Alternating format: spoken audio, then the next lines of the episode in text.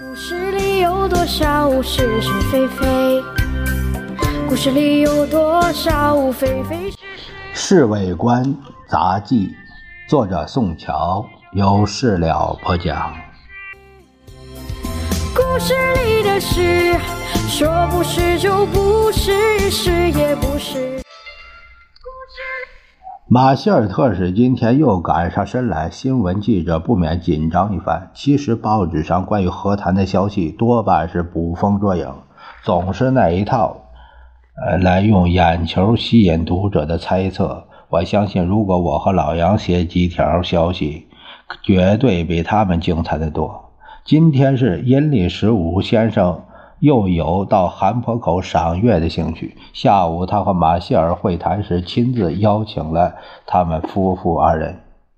因为前几天先生泻肚子的惨痛经验，夫人一再关照厨房预备野餐吃的东西时一定要小心。他自己还跑到厨房去了一趟。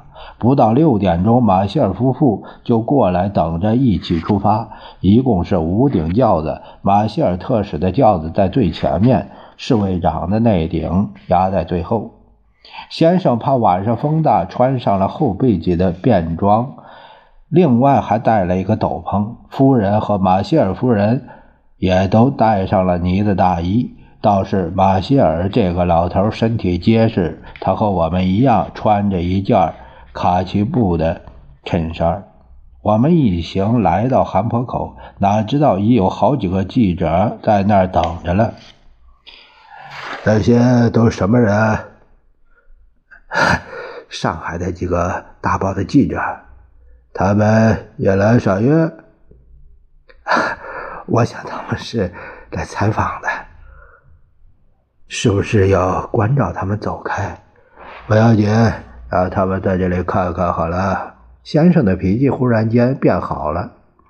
先生扶着马歇尔夫人。马歇尔搀着夫人往最后一个小山头走，经过那些记者的身边时，他们都向夫人和先生点头为礼。先生一高兴，顺便说了好几个啊。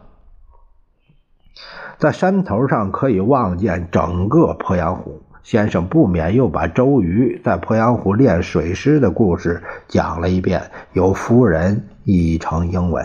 他们四个人并排坐在石头板凳上，侍卫长指挥着我们几个人把预备好的吃的东西搬出来。他自己又把手提留声机放在一块石头上，唱起了夫人平常爱听的几张唱片。等到月亮出来，已经将近八点钟，我们都站得相当累了，而且肚子又饿。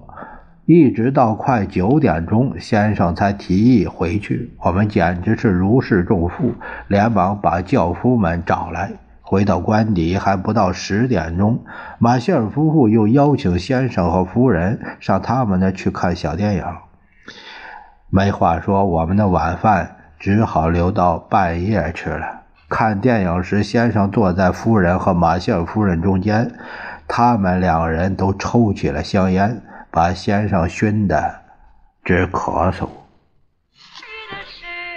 说是就是，不是也是。故事里的事，说不是就不是，是也。